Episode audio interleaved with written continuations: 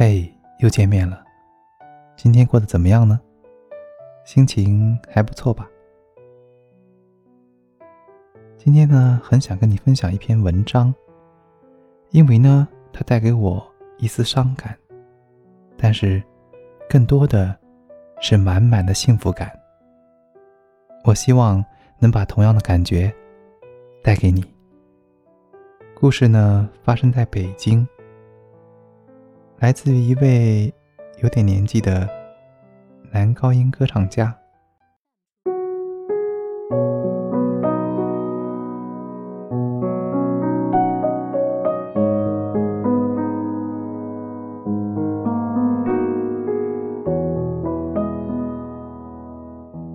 北京西三环外，万寿路与老中央电视台之间，有个乌克兰人开的。基辅餐厅，西餐，面积看上去不足五百平方米，是地下室。刚才我在这个餐厅吃了顿饭，去的最晚，走的最早，匆匆离开，与饭菜好坏无关，因为产生了强烈的感慨。许多年不吃晚饭的我。架不住女儿的执拗，跟她于晚上六点三十分走进了这家餐厅。至少有两个多月了。女儿告诉我，这家餐厅货真价实。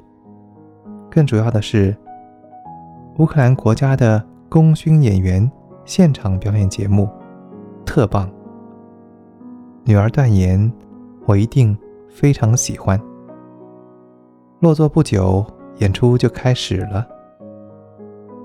餐厅里没有音响设备，没有管弦，伴奏的只有一架手风琴。用不着谦虚，唱歌我具备专业男高音水平。也就是说，只要别人一开口，我就能够听出门道。果不其然。餐厅里的乌克兰功勋演员们绝非滥竽充数，无论是合唱还是独唱，没有相当深厚的造诣是不可能达到他们现场极高水平的演唱效果的。演员们的翩翩风度、端庄气质，明明确确地传达出了他们的严肃认真。看着看着，我的眼睛。突然湿润了，我一瞬间想起一件往事。一九九零年，俄罗斯国家大马戏团受邀到洛阳炼油厂演出。演出之前，厂办主任悄悄对厂长说：“俄罗斯演员们餐桌上的可乐都被他们偷偷装进自己的口袋里了，怎么办？”由于晚上要演出。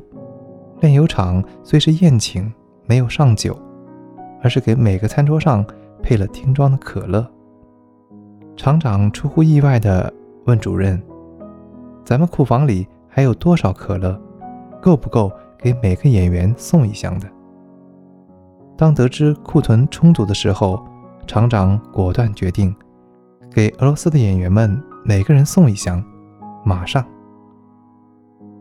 我不想用任何词汇描写俄罗斯演员们现场惊喜、惊讶的表情，但是深深记住了厂长当时的一句话：“当年的苏联多强大呀！”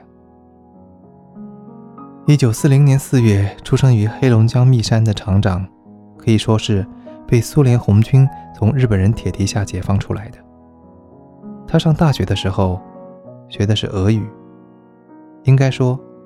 他对苏联人的感情很有些特殊，他没有瞧不起这些把可乐藏进口袋里又舍不得喝的俄罗斯人，而是想到了国家的层面，想到了当年俄罗斯的强大，想到了当今中国的崛起。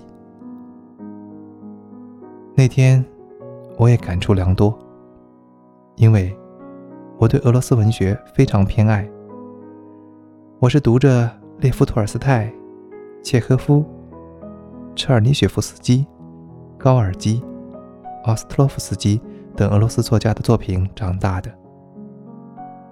又是二十六年过去了，在中国地下室的餐厅里，我看见了当年苏联的一级功勋演员，已经年迈的他，在虔诚的演唱。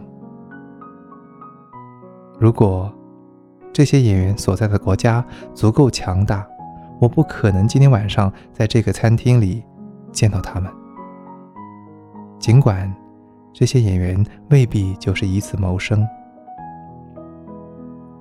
我匆匆地离开了，不忍心看见这些原本是世界级的演员殷勤地献歌于每张餐桌前，更不忍心看见一些中国食客拿着钱在点歌时的嬉皮笑脸。故事听完了，你有什么感想呢？我觉得，没有强大的国家，哪有个人的尊严？虽然我们的生活中还有太多太多的不如意，食品问题、空气问题、房价问题、教育问题、医疗问题、工作压力问题，还有单身狗的另一半的问题，一直都困扰着我们。可是，我们的国家真的在。慢慢的变得强大起来，在国际舞台上正扮演着越来越重要的角色。我们大可不必随波逐流的愤青着。我们明明可以对自己说：“作为一个中国人，我真的很幸福。”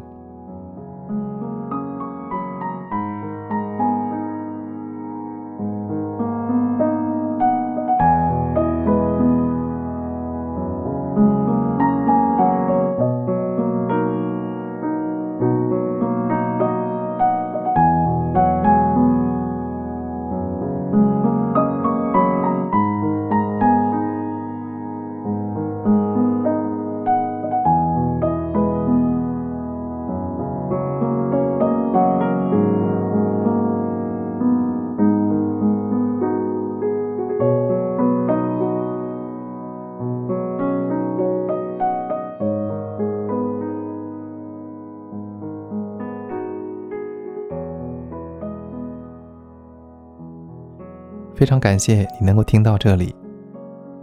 那么福利来了，从今天起呢，一直到四月十号，如果在这个期间订阅墨池边电台的话呢，我们将从中抽出一等奖一名，送出膳魔师保温杯一只；二等奖两名，送出真丝领带各一条。希望你能够成为那个幸运者。